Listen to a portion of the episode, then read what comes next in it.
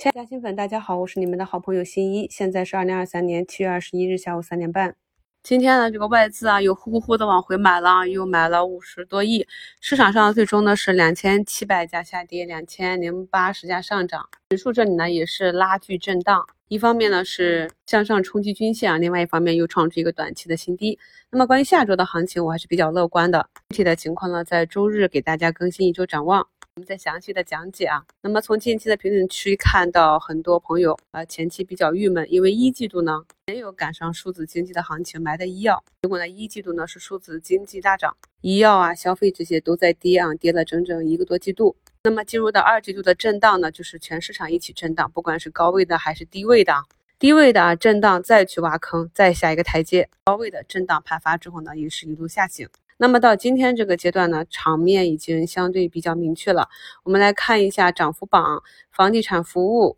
乳业、房地产开发、食品加工啊，还有一些天津自贸区特色小镇这些指数，从底下呢都是慢慢悠悠连续走了五六个交易日的红线了。我们知道市场轮动的节奏比较快，经常是涨一天跌一天。弱势的板块呢，就是涨一天要跌个两三天。所以像这种在底部慢慢的开始持续的走小阳线，我们叫做符合阳线的板块，那么大家就可以关注一下。是否呢可以有逻辑支撑啊？其板块能够慢慢的有大资金逐步的去切换这样一个迹象。所以今天虽然大部分个股呢都是跟随板块指数震荡，很多都是冲高回落，但是到收盘，像疫苗、医美、医药这些板块，食品、消费、饮料啊这些呢，在一二季度啊被数字经济抽血跌得非常惨的板块，那么近期反而是走强。然后像海光信息、人民网、国华网安。香农、新创这些数字经济、存储芯片、算力啊，前期的热门股，一旦趋势走坏，我们可以看到今天也是继续大幅的下跌。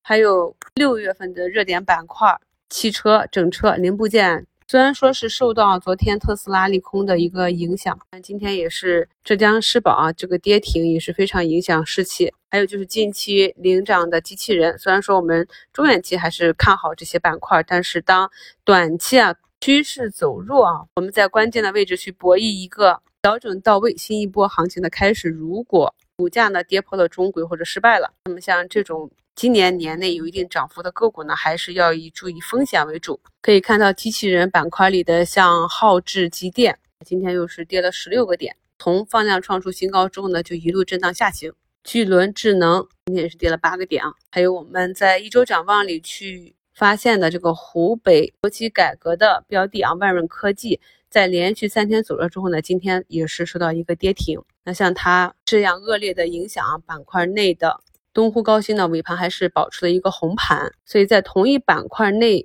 个股内部的主力多空的力量，我们就可以从这些细节来区分。你看懂了之后呢，就知道该做防御还是该持有，还是该继续的看多啊。昨天跟大家点评了这个预制菜里的小香，经过了一百多天的下跌之后呢，昨天是有底部异动啊，那么今天呢又是一个放量的上涨。从它的图形上来看，我们就能非常清晰的看到这个阶段性出现了趋势改变的一个迹象。还有另一个案例呢，就是疫苗里的沃森呢是四百多亿的市值啊，今天是冲高六个多点，回落还有三个多点。万泰呢是八百多亿的市值，也是冲高六个点啊，回落三个点。康泰生物呢是三百亿啊，相对市值小一点。我们可以看到，它在本周啊前几个交易日还是破位啊，缩量阴跌的行情。那么今天呢是十几个点的上涨，所以在这个市场出现底部向上或者。高位震荡之后下行这样的拐点的时候，其实是有迹可循的。我在评论区看到很多朋友说今年的方向是对的，但是因为没有耐心，往往呢是买早了或者卖早了。幸亏呢是听着咱们的节目啊，这个大方向是对了，那么就是熬一熬时间，本身呢还是只输时间不输钱。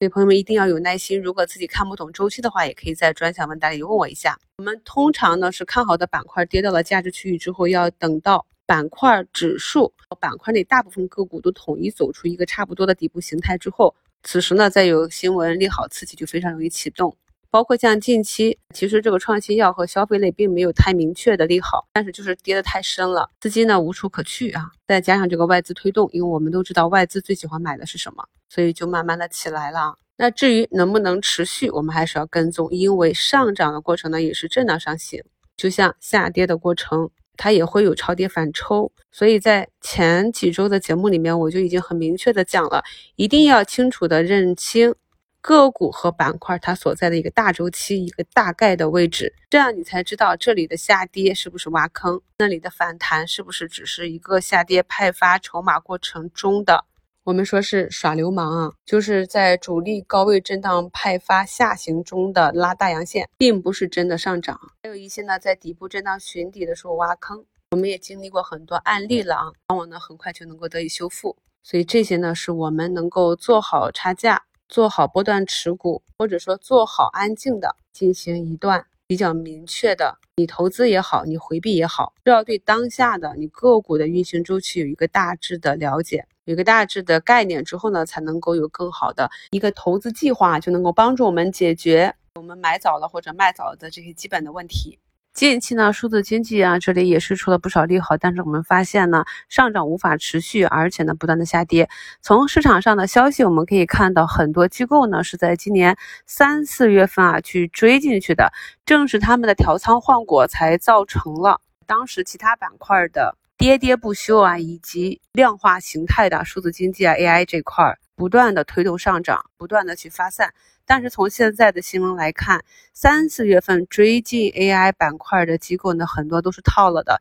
有不少呢还是亏损了二三十个点。那像这种扛不住的情况，有可能就会触发机构的止损。那么当有机构止损割肉之后，趋势走坏，就会引发更多的资金出场。所以像这种情况，我们在二零二一年下半年啊第四季度的时候也是发生过的。当时那些消费啊、基建的基金呢，都割掉了自己的仓位去追新能源、锂电、资源、光伏。那之后市场行情是怎样运行的？我们也看到了。不得不说啊，市场上很多大资金呢，真的就是大散户一般啊。那么通常在机构割肉之后，股价和板块呢也要震荡整理一段时间，因为当下呢很多个股内的资金基本上是百分之百的套牢盘了，通常都是要等到。市场上的资金认为这个板块呢上涨的劲头在天际啊，那么往往呢这个板块也就见顶了。这也是前期我跟大家去点评数字经济的时候讲过，很多人认为 AI 这块就是有跌就抄，永远不会跌啊，往往就是见顶了。那么